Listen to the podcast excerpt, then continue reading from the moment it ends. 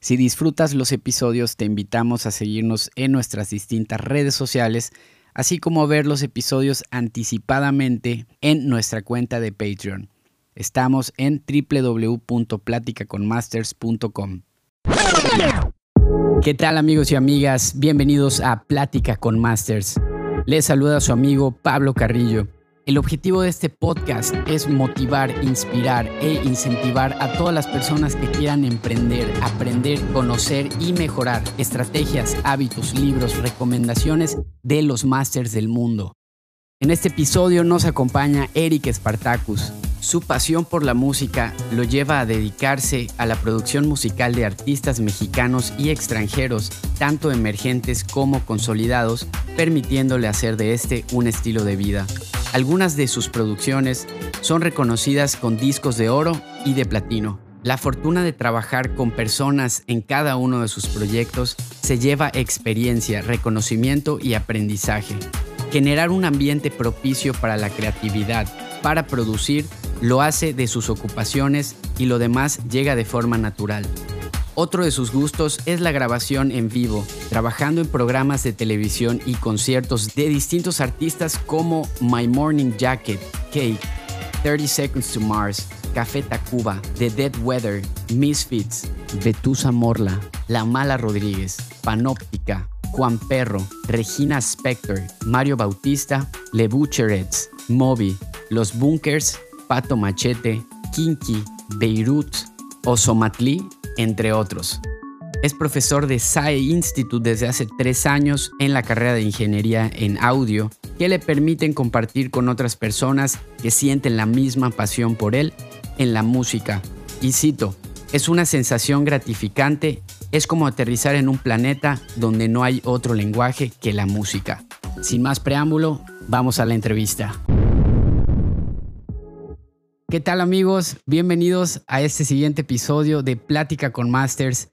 En esta ocasión me encuentro con un maestro, un eh, mentor para mí, un ejemplo de vida.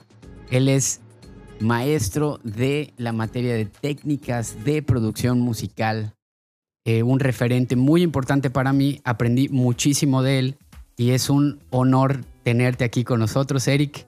Muchas gracias, Pablo. Este, gracias por tus palabras siempre me, llena como de mucho gusto saber que cuando a, un alumno le, le, queda como esa, pues como esa curiosidad o esa, o esa buena sensación después de, de, haber llevado el curso, pues para mí es muy, muy gratificante y te lo agradezco mucho, Pablo.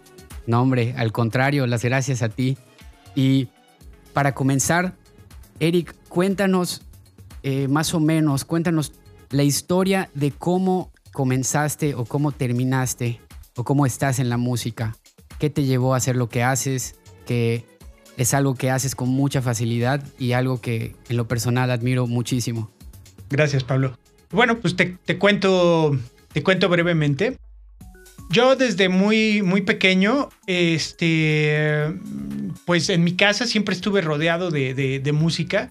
Mis padres, pues mis padres son muy jóvenes para, para tener un hijo ya tan cáscara como yo, este, se casaron muy, muy jovencitos. Entonces, este, pues mis padres siempre escucharon como música, eh, digamos como que, por ejemplo, a mi papá siempre le gustó mucho el rock, ¿no? O le gusta mucho el rock. Entonces, eh, oía desde los Rolling Stones, Muddy Waters, este, Three Dog Night, los Beatles. Y a mi mamá lo mismo, ¿no? O sea, a ella le gustaban más como los Beatles y también oía con ella ella ponía mucha música como disco, ¿no? O sea, oía a Donna Summer o escuchaba los Bee Y luego mis abuelos, tanto maternos como paternos, pues también siempre, eh, siempre fueron muy musicales, siempre había música por todos lados. Tuve un tío, hermano de mi mamá, que, que, fue un melómano. Tuvo muchísimos discos. A él le gustaba más la música, eh, pues le gustaban los boleros, ¿no? Este, entonces, desde muy chavito estuve yo rodeado de mucha, mucha, mucha música. Mi abuelo paterno, perdón, mi abuelo materno tocaba el piano. Ok. Yo de muy chavito también tomé clases de piano y siempre tuve como esa inquietud, ¿no? De, de, de, la música, o sea, era algo muy familiar, muy natural en mi, en mi entorno. una cosa que fue como clave, este, recuerdo muy bien que cuando tenía yo eh, más o menos unos mm, nueve años, eh, cuando en la televisión había, imagínate entonces, ¿no? En la televisión había anuncios de discos. O sea, era la manera en que se promocionaba, bueno, una de las formas en que se promocionaba la música. Y una Navidad, este, empezaron a poner, eh, yo veía anuncios de un disco de los Beatles. Ajá. Este, y entonces, eh, la rola que me enganchó fue Love Me Do. O sea, era ese pedacito que ponía, o sea, ponían muchos cachitos de rolas, pero esa en particular como que me llamó mucho la atención, entonces yo lo pedí de regalo de Navidad y me regalaron ese disco. Wow. Y como que eso eso disparó un montón de cosas en mí, ¿no? Claro, claro. Primero como ser la primera banda o el primer disco que que no me regalaban porque pensaban que me podía gustar, sino era algo que yo quería porque ya me gustaba, era una decisión. Claro, tú lo escogiste. Exacto. Entonces, bueno, tuve ese disco y, empecé, eh, me acuerdo así como muy vívidamente de eso, que regresaba de la escuela y ponía el disco y, agarraba ya una raqueta y, y, hacía como que tocaba, ¿no? Ok. Entonces lo oía y lo oía y lo oía y lo oía y, luego ya me empecé a comprar más discos de los Beatles, empecé a conocer ah, más como, ya no como música de fondo, como lo que te decía de cuando yo era más chico, que era lo que ponían mis padres, sino ya teniendo una conciencia de eso, a, a escuchar a los Rolling Stones, por ejemplo. Y así me fui como involucrando cada vez más. Eso mismo me llevó a querer aprender a tocar la guitarra eléctrica uno de mis tíos tocaba la guitarra eléctrica y entonces cuando iba a casa de mis abuelos y veía el instrumento ahí con el amplificador y todo eso, pues e, era como mágico. Los mejores juguetes que, pudiste haber visto. Exacto. Entonces, este, le dije a mi papá, oye, pues quiero aprender a tocar la guitarra y primero me regaló una guitarra acústica. Eh, un amigo de él es, es un gran guitarrista, se llama René Thompson, es un tipo okay que pues, estudió en el conservatorio, eh, tiene una escuela de música en Toluca, eh, toca toca súper bien. Y él fue mi maestro de, eh, de guitarra. Y pues estaba padre porque no era la clásica porque también tuve otras clases de guitarra con otro tipo de maestros, ¿no? Así como muy formal y vamos a tocar la viquina y vamos a tocar no sé qué. Pero con René era como, a ver, pues te voy a enseñar a tocar esta rola de, de Led Zeppelin, ¿no? Y vamos a hacer un ejercicio de digitación en base a esta rola de los Rolling Stones. Entonces, mi acercamiento a la música fue como muy, muy lúdico y muy, muy didáctico también tuve, te digo, eh, iba yo a una academia de música también, en donde llevaba clases de solfeo y llevaba clases de, este, pues de guitarra, pero, pero con el, con el libro este de Sagredas, ¿no? Este, que pues era como muy, muy, mucho el método, claro, Claro, Que al final del día, pues las dos cosas jalaran, eh, jalaron, o sea, sí, sí dejaron cosas interesantes en mí. Como dato anecdótico, en esa, en esa academia de música, mi maestra de solfeo era una señora, porque era una, pues en ese momento ya era una señora de quizás 60 años, este, una española que resultó que era, era la mamá de, del Vasco Aguirre, ¿no? Este entrenador de fútbol de, de, la selección mexicana y que después fue eh, seleccionador, perdón, entrenador de, del Atlético de Madrid y, y ahora mismo es el entrenador del, ay, no sé, de, otro equipo de, España. Pero bueno, eso era como chistoso, ¿no? Porque de repente yo lo veía, yo lo veía por ahí. Y así fue como me empecé a interesar en la música.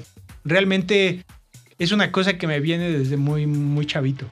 Eh, ¿Y en qué momento entraste a la parte de estudio, a la parte de grabación? Eh, cuando conociste a, muchas bandas, eh, ¿en qué tiempo dijiste, esto es lo mío?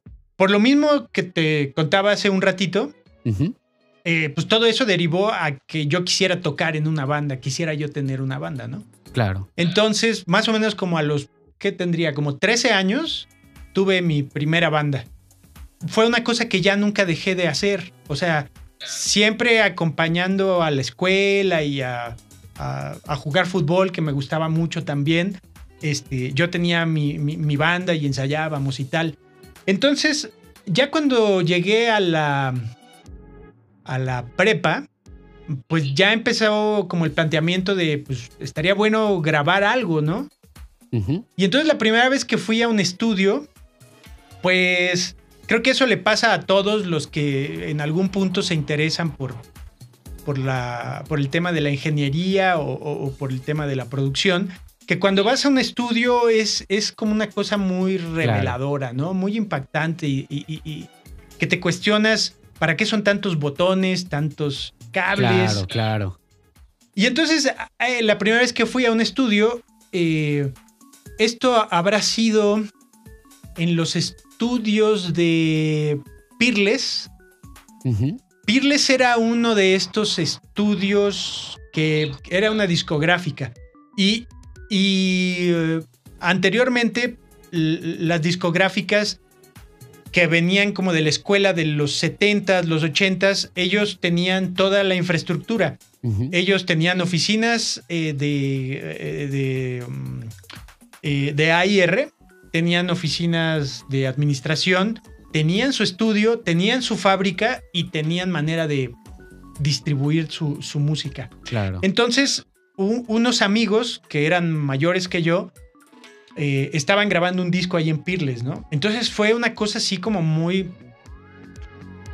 Pues muy padre, ¿no? Ir a un estudio de esas dimensiones, que eran estudios grandotes, con consolas eh, análogas. Este, pues todo eso da pie a que yo me empiece a interesar. Y cuando estoy terminando la preparatoria, empiezo a cuestionarme qué estudiar que englobe las cosas que me gustaban. que era la música, que era el cine, que era un poco la televisión, porque pues estamos hablando de una época pre-internet, ¿no?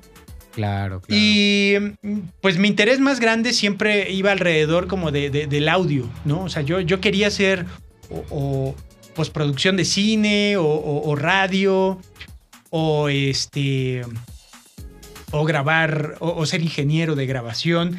Pero en aquel momento no existían escuelas como, como las hay ahora, ¿no? O sea, como SAE o como, pues no sé, Martel, incluso ahora el TEC. Yo, yo soy egresado del TEC de Monterrey. Eh, yo estudié comunicación, pero siempre mi, mi, visión estaba enfocada hacia, hacia el audio, ¿no? Claro. Eh, fue un poco como mm, desilusionante ver que no era lo que yo esperaba, ¿no? Porque había muchas materias que tienen que ver más pues con la idiosincrasia del tech, que es como esta cosa de organizacional y las empresas y todo este rollo. Preparando para, para ser empleados, ¿no? De alguna manera más administrativa. Sí, pues fíjate, no tanto para ser empleados, porque un poco de, del, rollete del tech es, tú estás aquí justo no para ser un empleado, sino para ser un emprendedor, ¿no? Para ser un líder y cosas muy mareadoras que, que sinceramente yo terminé un poco fastidiado de tanto rollo de eso. Eh, que bueno, al final del día, pues terminé siendo así, ¿no? Una persona que, que, que, que, ha trabajado por su cuenta toda la vida. O sea, yo nunca he trabajado en una empresa. La empresa en la que trabajo es eh, la universidad en donde doy clases, ¿no? Eh, pero ese es el único lugar en donde yo he sido un empleado. Yo siempre he sido un, profesionista independiente. Pero volviendo un poco a lo de la, de la carrera, este. Terminé haciendo como. Curiosamente, ahí son cosas que, pues, de repente tú te vas planteando y luego no entiendes por qué. Eh, este.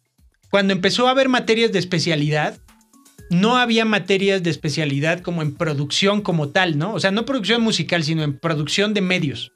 Claro. Entonces, eh, pero había eh, eh, materias de especialidad que me interesaron, que fue literatura. Entonces, los trimestres que llevé, las materias como de especialidad que yo escogí fue literatura, que incluso cuando terminé la carrera me planteé continuar estudiando literatura, pero ya dije, o sea, pensé que ya era demasiada, demasiada escuela y ahí le paré, ¿no? Pero al final del día, las clases que más disfruté fueron todas las que tenían que ver con producción. Cine, radio, televisión, eh, incluso periodismo. Y curiosamente, materias que no me interesaban, eh, como había una que tenía un nombre muy aburrido que se llamaba Introducción a las Organizaciones. Pero yo tenía un profesor que era un capo. O sea, ahí es cuando, cuando ahora que doy clases, justo intento como pensar en alguien como él. Claro. Que logró que yo tuviera un interés realmente genuino por su clase, aunque la materia no me interesara.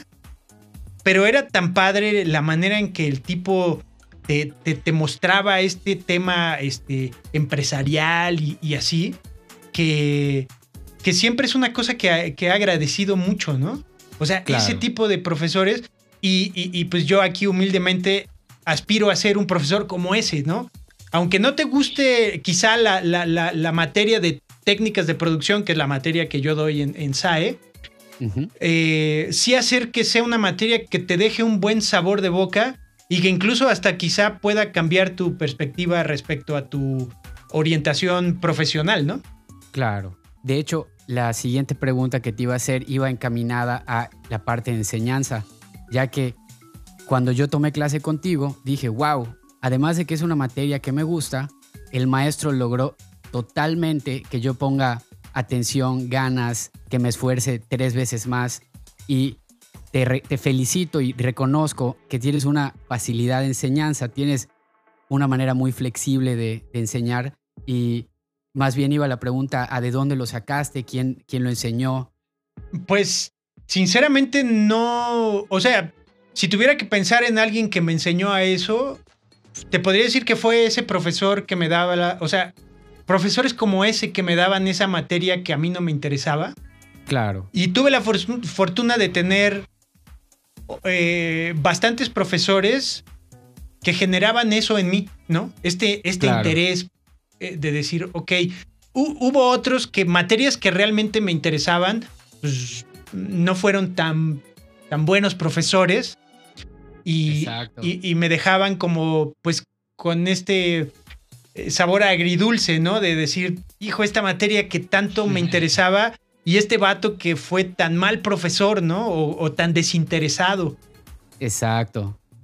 Y, y, tú tienes, por ejemplo, mucho interés en, en que lo que enseñas lo aprendan los alumnos y se llenen de esas ganas y que vayan temprano a la clase y, no, no, todos los maestros logran esta, tienen esta aptitud, este, esta estrategia, herramienta de, enseñanza.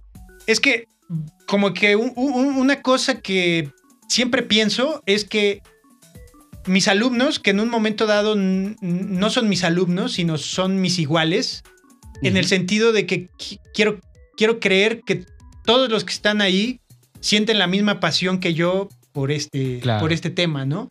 Y no importa en qué dirección del audio este, se encaminen, si sea postproducción, diseño sonoro, eh, ingeniero de mezcla, de grabación, productor musical, no importa.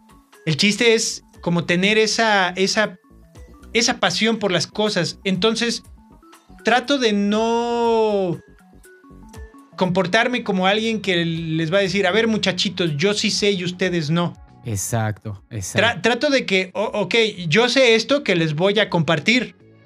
Y al final de cuentas, eh, yo siempre hacia el final de los cursos, les pido que me digan qué les gustó y qué podría ser mejor. Porque ustedes como alumnos, o los alumnos en general, son quienes realmente me han ayudado como a ir moldeando cada vez más mi manera de, acercarme a, impartir la materia. Hay cosas que son como datos duros, ¿no? O sea, es como... Eh, hay que poner un micrófono en fase si es que te interesa que no tengas un facing, ¿no? Pues es un dato duro. Eso hay que hacerlo sí o sí, siempre y cuando este, el plan sea que tu micrófono esté en fase. ¿no? A lo mejor lo que quieres es que esté fuera de fase, eso es correcto también, porque hay, hay un concepto, hay una idea que te está llevando a que ese, ese recurso lo vas a emplear así. Pero, pero por otro lado, digo, por cosas tan sencillas como la, la, edad que tengo y el tiempo que tengo haciendo esto, me van generando una cierta experiencia que yo les platico a ustedes.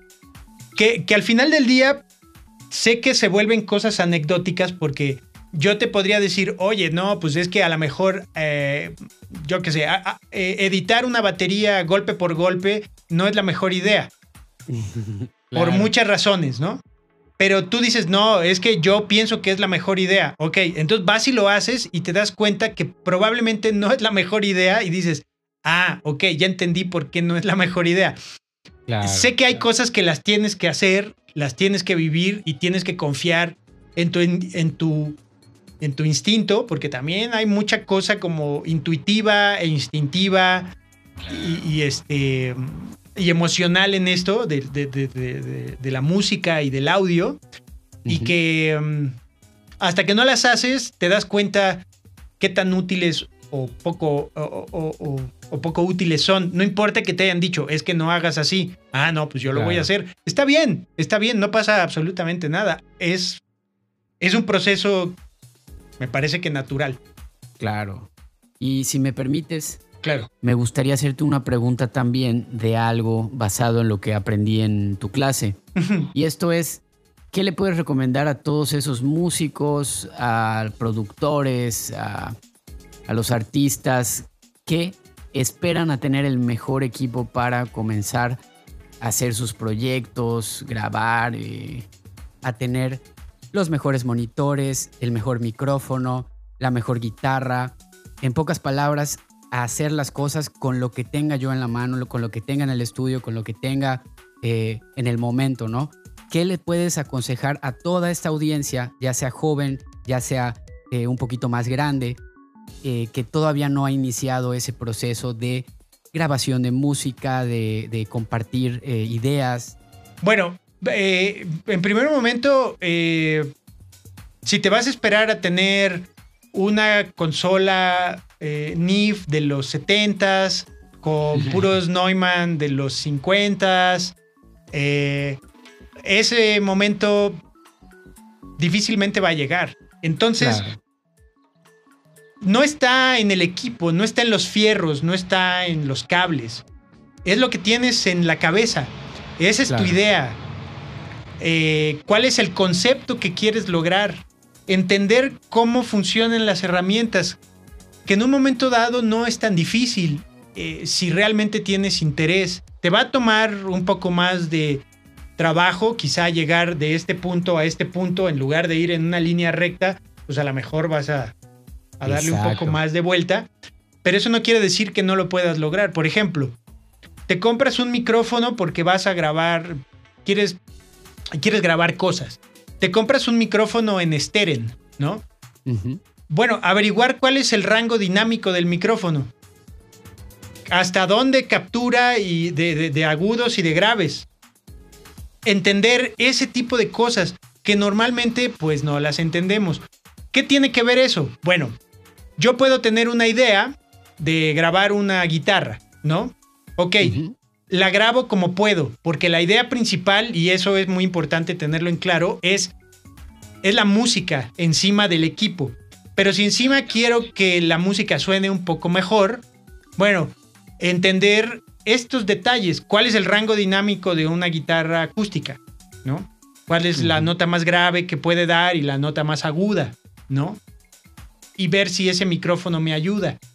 Detalles como esos, o sea, y más que la información está en la palma de la mano, ¿no? O sea, literalmente es, es eso.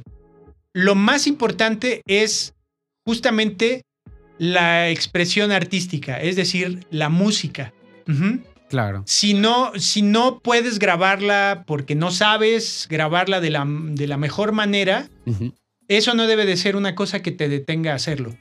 Ya después irás aprendiendo o ya después te podrás apoyar en alguien que sepa más que tú y te ayude para que quede más como suena en tu cabeza, ¿no?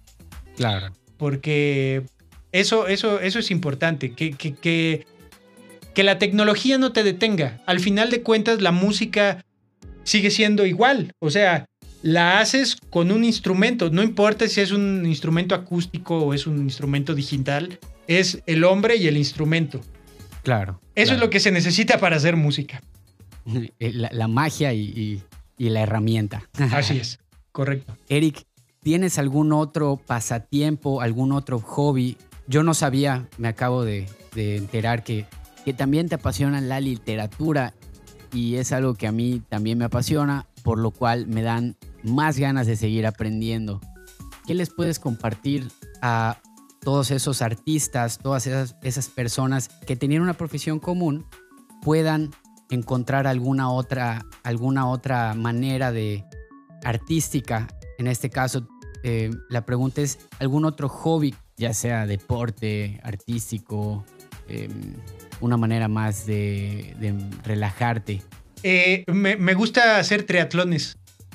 Ok. Este, entonces tiene unos seis años o siete años más o menos. Eh, seis años que, empecé con este rollo. Eh, siempre me gustó mucho el deporte. Cuando estuve en la universidad fue como muy intermitente porque pues ya la fiesta me ganaba y ya no, pues ya no, este, pues ya no estaba. siempre. Exacto. Entonces, este, pues como que ya no hubo un periodo en donde no hacía mucho ejercicio, pero ha sido como una cosa que siempre ha estado presente en mi vida, ¿no? Entonces, pues no sé, eh, a alguien que conocí me contó que hacía esto y como que me llamó la atención y empecé a, buscar gente que, que tuviera experiencia haciendo esto y los contacté y empecé a entrenar con ellos y genera cosas muy singulares, ¿no? Que de alguna manera se parecen a la, a, la, música o a la producción, ¿no? Claro. Por ejemplo, entender cuáles son tus capacidades y cuáles son tus límites. Eso, eso en ambas instancias, como, como como productor o como músico o como un ah, entusiasta del, deporte, como en mi caso es el, triatlón, este, te das cuenta, ¿no? Pues a lo mejor no soy tan bueno corriendo, pero soy muy bueno nadando, ¿no? O cosas como esa. A lo mejor eh, tengo como mucha claridad a la hora de organizar y darle forma a una canción ¿no? De otro artista con el que estoy trabajando, pero quizá yo no sé masterizar o yo no sé mezclar o... ¿No? Claro, claro. Pero, pero eso no te hace menos, ¿no? Ni, eres menos capaz. Tus capacidades y tus fortalezas las debes de tener como muy claras. Por otro lado, este tipo de ejercicios son como meditaciones en movimiento, ¿no? Por ejemplo, nadar. Todo el tiempo voy escuchando mi respiración, que tiene que ver con el ritmo, que tiene que ver con la música. Entonces voy viendo eso, eh, voy teniendo como mucha conciencia de mi cuerpo. Igual correr, ¿no? Eh, curiosamente yo no puedo correr escuchando música. Ok. Yo necesito... ¿Alguna razón? Me, me, me jala. Es decir, si voy corriendo a un cierto ritmo y estoy escuchando música y de repente em, hay una rola que tiene un tempo más bajo, empiezo a correr más lento. Y si tiene un tempo más alto, corro más rápido. E, e, entonces, eso me distrae mucho. Y, y, mi cerebro como que todo el tiempo está dividido, ¿no? O sea, como en el tema físico y en el tema como emocional, cerebral, racional de la música. Entonces no, no puedo hacerlo y, y, no me gusta. Siempre voy como escuchando, sobre todo cómo respiro, ¿no? Cómo respiro, cómo suenan los pasos, ¿no? Cómo generan un patrón rítmico. O sea, pues historias que te vas ahí alucinando mientras lo estás haciendo. Y eso mm, este, también hace que puedas llegar a poner tu, mente en, un estado como de más paz, vamos a decirlo así, como de más relajación porque estás inmerso como en este como en este mantra, ¿no? Que es Exacto. el respirar o, o- o el escuchar los pasos o cuando vas en una bicicleta, cuando va, e- eso es como muy curioso, cuando vas rodando en un grupo grande de ciclistas, el sonido que generan las cadenas y el silencio que hay de las personas que no, o sea, pues que no vas platicando, también es como, como un, un sonido que me genera una cierta relajación, ¿no? Estar Claro, escuchando claro. algo que se puede parecer como al ruido blanco o al ruido rosa, ¿no? Que es como... Exacto, exacto. Y entonces eso también a mí me, me- me genera como una tranquilidad y si te das cuenta, todo el tiempo estoy como buscando cómo se conectan las cosas, aunque pareciera que no tienen nada que ver una y la otra. Claro. Es decir, la música y en este caso el, el triatlón, ¿no? Exacto. Eh, me hizo pensar eh, a, a la analogía del cerebro, ¿no? Y básicamente pues así funciona. Un lado es más matemático, el otro es más artístico. Y siempre se están agarrando a, Sí, a sí, sí. golpes, ¿no? Así es. Y me recordó a una imagen que compartió mi hermanito de... mm, e imaginémonos que hay una persona que está así con las manos en la cabeza y no sabe qué hacer y se le ocurre agarrar un libro, escribir y toda esa bola, esa bola negra que estaba en la, en la cabeza ya está en otra parte que es el libro, ¿no?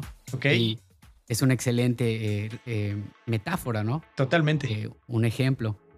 Eh, Eric, ¿algún libro que haya marcado tu vida? ¿Algún libro que le recomiendes mucho a, a tus amigos, a la gente que de alguna manera te rodea? Pues es como difícil, es como preguntar cuál es tu disco favorito, ¿no? O cuál es tu banda favorita. Es, es una cosa difícil de decir. Eh, obviamente, pues como por, por deformación este, profesional, ¿no? Me, me interesan mucho los libros que tienen que ver, por ejemplo, el de cómo funciona la música de David Byrne, ¿no? Este, ese es un libro como muy recomendable porque uh, aborda muchos aspectos de, de la música y de la industria de la música, ¿no? Y, Claro, y- y claro. te hace pensar, pues, eh, eh, en cómo ciertas cosas que parecen como muy distantes, ¿no? Porque pues, evidentemente la industria musical, eh, a pesar de que puedan decir que está muy globalizada, pues sí y no, porque no es lo mismo un artista en Londres que uno en Sydney, que, que Claro. uno en Ciudad de Guatemala, que otro en Sonora, ¿no? Y que otro en Nueva York. Eh, puede ser que tengan el mismo talento, pero los, las plataformas, más que las plataformas, como que los recursos son un poco diferentes, ¿no? Claro, claro. Con lo claro. cual la, la- la industria de cada país es como particular y tiene sus. Tiene sus.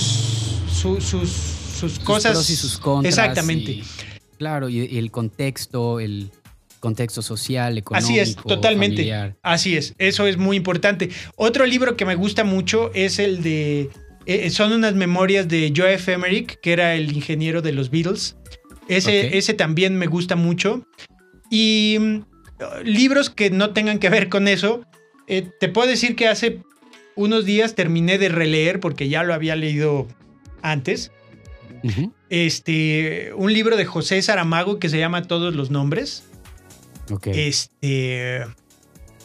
Está muy interesante porque te plantea, o sea, te plantea cómo es la, la sociedad que hace que la gente este, esté como muy eh, en un carrilito y no te salgas del redil porque entonces es una falta, ¿no?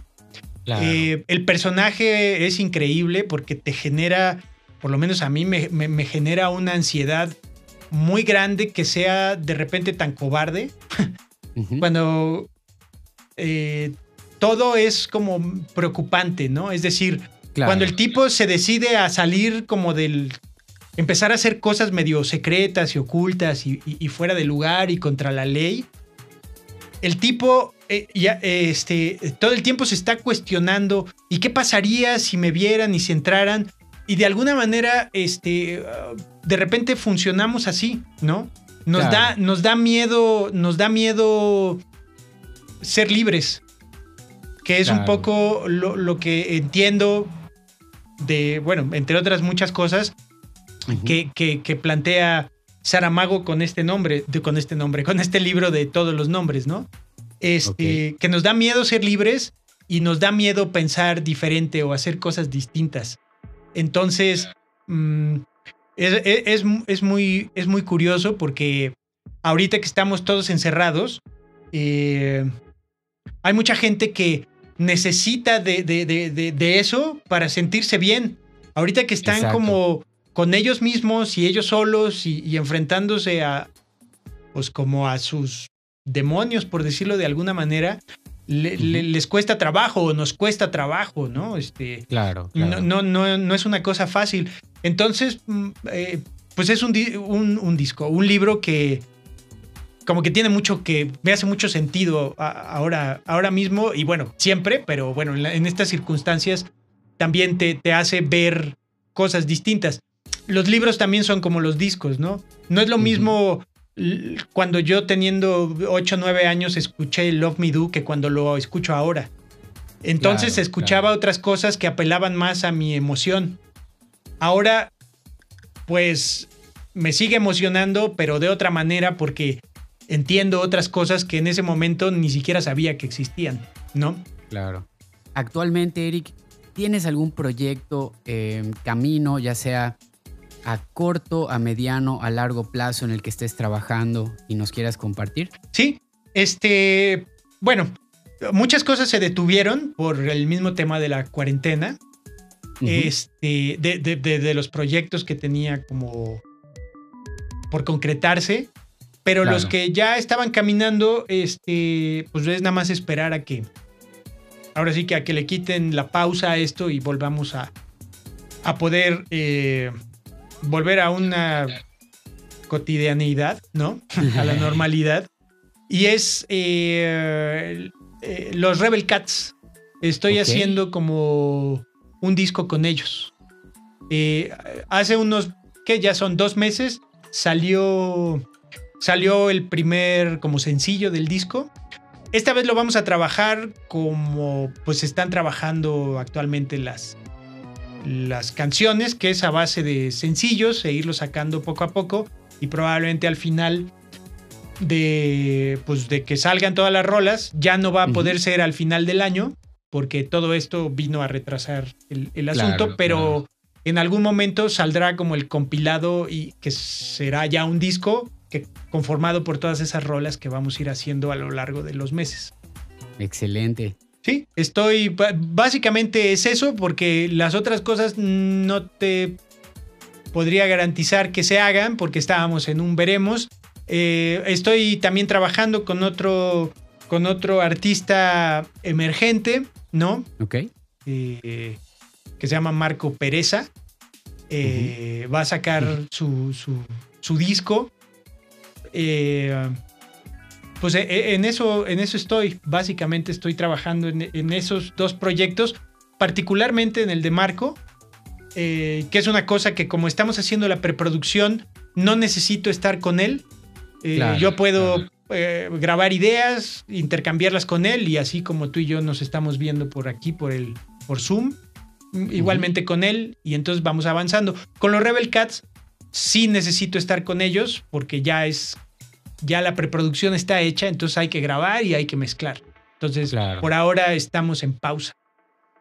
Eh, esperemos termine eh, rápido, pues todo lo, lo, que está pasando. Pues sí, porque tenía también otros, otros proyectos de grabaciones de un par de conciertos en el auditorio y pues eso, eso se pospuso o se cayó, ya no sé en este momento qué, en qué estatus están. Entonces, te digo, es difícil ahora mismo claro, poder saber qué más va a pasar de esas cosas que estaban eh, sobre la mesa, ¿no? Ok. Eh, ¿Podrías mencionarnos o bien, si te pregunto tres personas a las que tú admires, tres nombres, eh, ¿quiénes podrían ser? Bueno, uno de ellos es Chad Blake. Chad Blake es un ingeniero que así me encanta, me encanta lo que hace y me encanta la filosofía que tiene frente a, al sonido, ¿no? Es un tipo que, por poner el ejemplo más sencillo, eh, habla de los plugins, ¿no? De estos efectos digitales. Eh, dice, si estás esperando que un, un plugin de un 1176, que es un compresor este, como mítico, Urey, ¿no? Ahora los hace Universal Audio, pero originalmente los hacía Urey. Eh, suena igual que un fierro, pues no, eso no va a suceder. Más bien lo que tendrías que plantearte es, con esta herramienta que es diferente, ¿qué puedo lograr? En lugar de decir, no, pues es que esto es una basura, porque no suena igual a un 1176. Si quieres que suene como un 1176, pues cómprate un 1176, ¿no? Eso entre otras cosas. Es un tipo que eh, mezcla todo en su compu. Usa solamente un par de, de, hardware de externo. Eh, eh, que uno de ellos es un.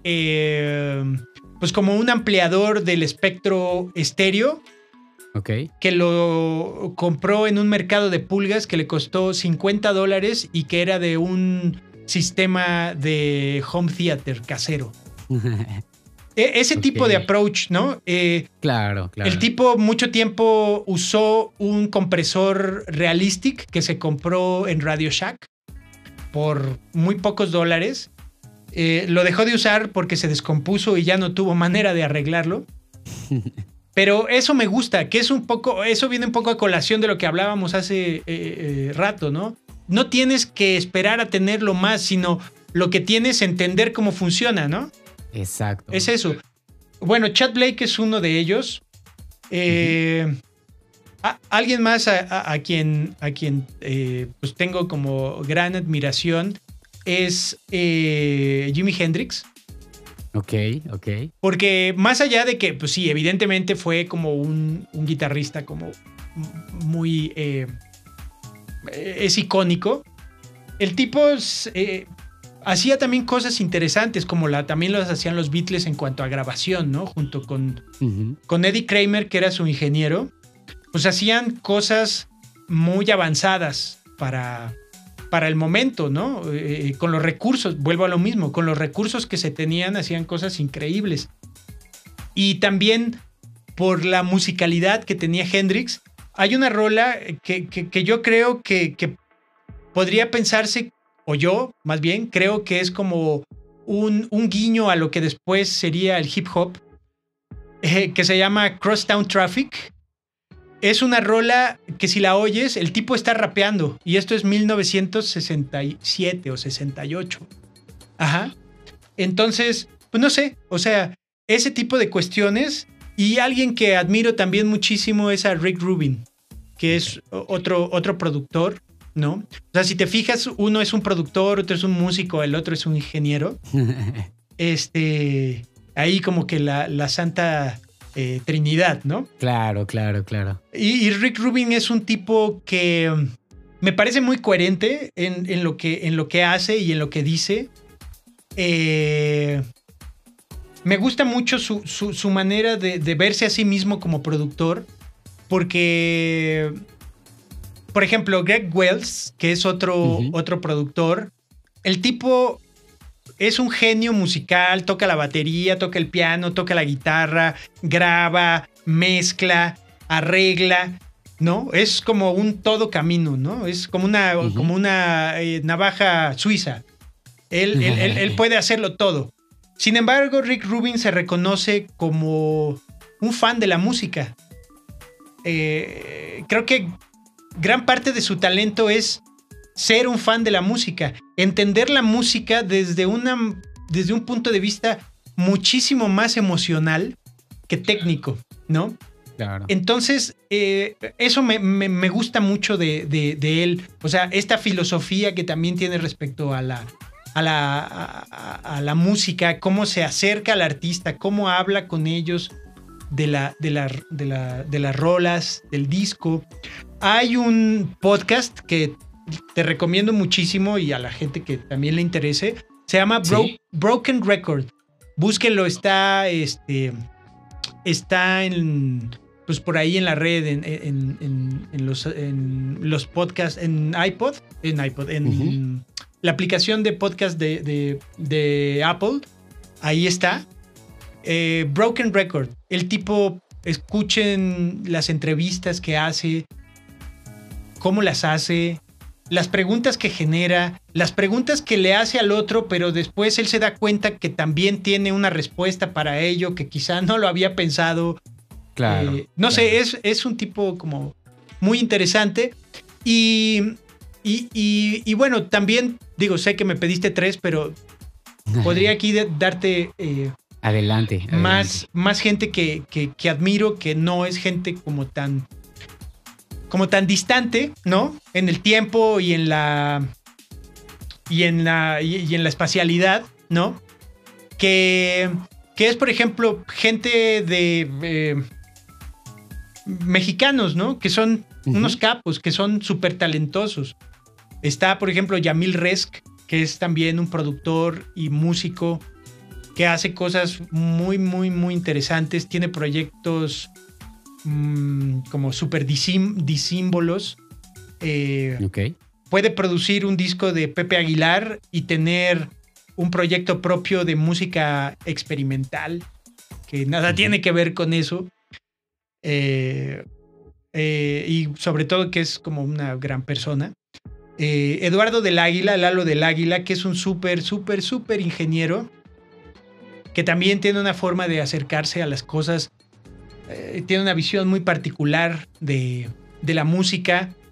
Eh, y es gente que no está lejos, o sea, es gente con la cual tú les escribes y ellos te contestan, ¿no? Claro. Entonces, eh, gente como ellos, este, también me, me, generan mucha admiración, ¿no? Porque... Claro. No, no, jamás piensan que porque somos mexicanos o porque no, vivimos en esta gran industria, no vamos a poder hacer algo que esté a la altura de cualquier otra eh, producción musical del mundo, ¿no? Así.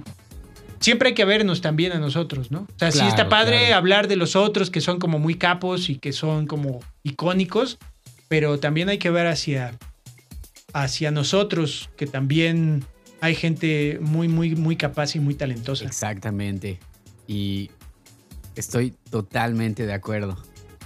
Eric, si te preguntase ahorita, eh, ¿qué le dirías a, a Eric cuando tenía 18 años? ¿Qué consejo le podrías dar?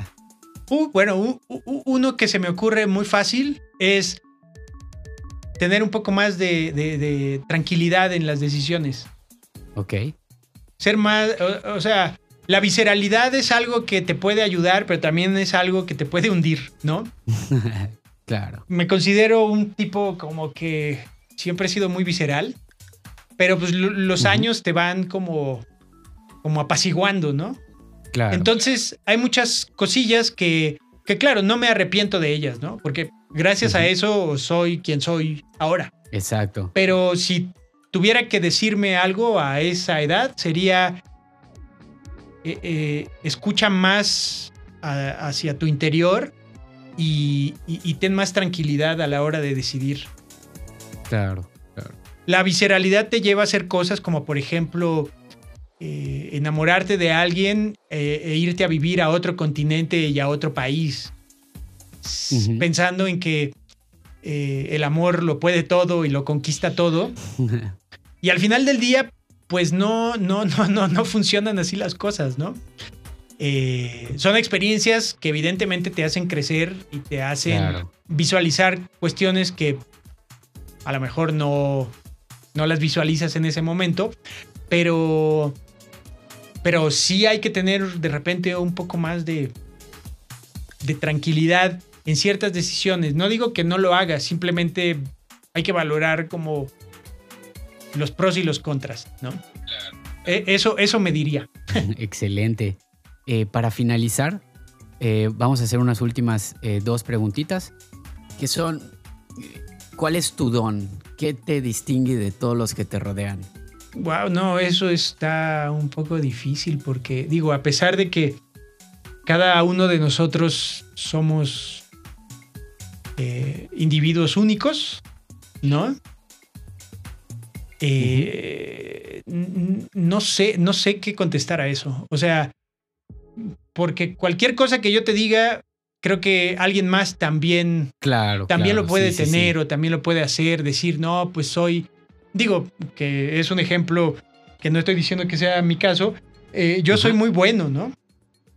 Yo soy de muy buen corazón, pero hay otras cuantos millones de personas. Entonces, pues, más que algo que yo piense que, que, que, que me distinga de los otros, más bien me, pondría como en este club de personas que tratan de, de, generar un, un, bien hacia los demás, ¿no? O sea... aportar algo positivo. Exacto. Eso, o sea, como no, no, no, no ser una mala persona, finalmente, ¿no? O sea, no, no, no ser una persona gandalla ni, ni, ni deshonesta. Mm, ser, ser leal, ¿no? Esas cosas me parece como que son, son, son importantes, ¿no? O sea, la, la... Te felicito por, por esa respuesta, inclusive es un reflejo de una persona transparente, una persona muy buena, una persona que quiere dar un cambio, hacer un cambio, aportar algo bueno y no hay mejor manera que pues hacerlo con acciones, hacerlo con, eh, con los demás. Eh, se, admira mucho y muchas gracias por compartirlo. No, y, creo que aquí tú también acabas de decir algo que es clave, ¿no? Es eh, que genere un cambio. Claro. Ahora que, está todo el mundo tan, tan, pues como tan encontrado, tan polarizado, con, con aspectos eh, pues no solo políticos, ¿no? Sino de, hey, no, no hay que comer animales, no, pues es que hay que comer solo verduras, no, es que hay que comer esto, es que hay que ser así, es que hay que ser del otro modo. Creo que también hay que tener una ecuanimidad respecto a, eso, ¿no? O sea, no, no, no, volvernos locos con, pues con todo, pues como en todos estos caminos y opciones. Evidentemente hay que tomar como partido, probablemente algo que se ajuste más a tu, a tu manera de ser y de pensar pero, pero siempre viéndolo como algo que va a generar un cambio positivo, como tú bien lo dices, ¿no? Claro. Entonces, bueno, pues... Una conciencia colectiva. Tratar de ir por ese rumbo, así es. Y eh, para finalizar, ¿alguna ideología con la que no estés de acuerdo? Eh, me, me, saca mucho de onda la gente que, que, que a toda costa te quiere evangelizar sobre lo que sea, ¿no? No, es que López Obrador es el más acá. No, es que el PAN, no, es que el PRI, es que los veganos, es que el... No, o sea, es como... Como, como extremistas, ¿no? Un poquito. Sí, o sea, los que te quieren a toda costa eh, eh, llevar hacia su, hacia su lado. O sea, me, me, saca mucho de onda la gente que, que, que según ellos respetan todo, pero no están respetando nada porque no están respetando tu, tu, manera de pensar.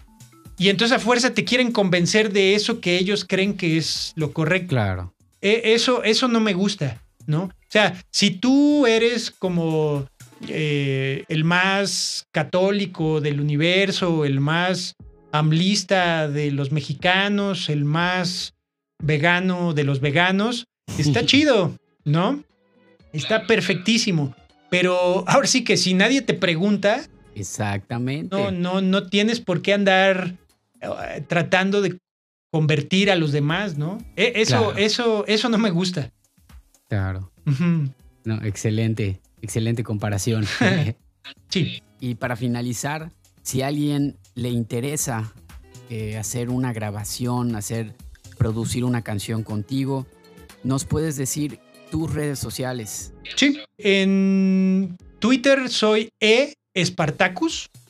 O sea, es E y luego Spartacus empezando con E, no solo con S, ¿no? No, no, no es, no es Spartacus, es Spartacus, así tal cual. Y en Instagram soy Eric Spartacus. Eric con C y K. Este, Facebook ya no lo, no lo uso justo por lo que hablábamos antes, ¿no? O sea, de repente ya me dio mucha pereza, este, como las disputas que hay ahí, ¿no? Bueno, Que en Twitter es un poco la misma historia, pero bueno, esas son las dos redes que por lo generalmente utilizo y tengo una página que igual y si entran, todavía no está terminada del todo, pero pues ahí, ahí está. Es ericespartacus.com. Este, ya espero ahorita que hay mucho más tiempo poder terminarla eh, pues en los siguientes días para que sea más, más funcional. Y eh, por ahí, por ahí me pueden encontrar, por ahí me pueden seguir, por ahí, este, pues por ahí, por ahí nos encontramos. Excelente, excelente. Y no me queda más que agradecerte eh, nuevamente por este tiempo, por compartirnos, compartir con la audiencia. Hay mucha gente que nos va a escuchar y, sé que así como yo aprendí mucho y me llevé bastante, hay mucha gente que también se puede llevar algo. Claro, te lo agradezco mucho. Te agradezco mucho, Pablo, que hayas pensado en mí para, para, este, para este podcast. Se me hace como bien interesante que, que vayas como entrevistando a, gente de diferentes ámbitos. Eso está, está muy, muy interesante. Eh, ya escuché los otros dos capítulos que hay por ahí. Ok. Y está muy bien. Te felicito. No, hombre. Felicidades a ti, Eric. Gracias por, por compartir. Esperamos en un futuro volver a platicar, eh, inclusive no, no digitalmente. Y tenemos allá el proyecto de una canción eh, esperemos pronto pronto se pueda, ¿no? seguro, seguro. Verás que sí. Solo es cosa de, de que esto, eh, de que esto se, se, componga un poco y, todos podamos vernos eh, de nuevo y darnos un abrazo y, y, seguir con esto que es, como decía eh, Frank Zappa, ¿no? Frank Zappa decía, lo mejor que, que hay en la vida mejor que, que, que, el amor, mejor que cualquier cosa, es la música.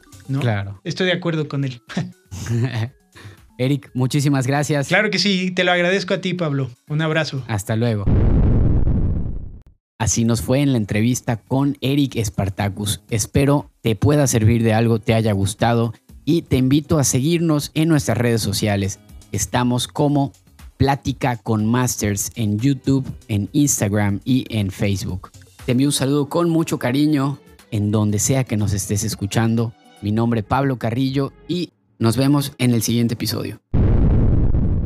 Este episodio es patrocinado por Artexa, Academia de Arte y Tecnología en línea, en el cual a través de sus cursos puedes aprender a tocar guitarra, batería, piano y hasta una certificación en marketing digital para afiliados. También es patrocinado por Cropicalia Records, Música y Cultura.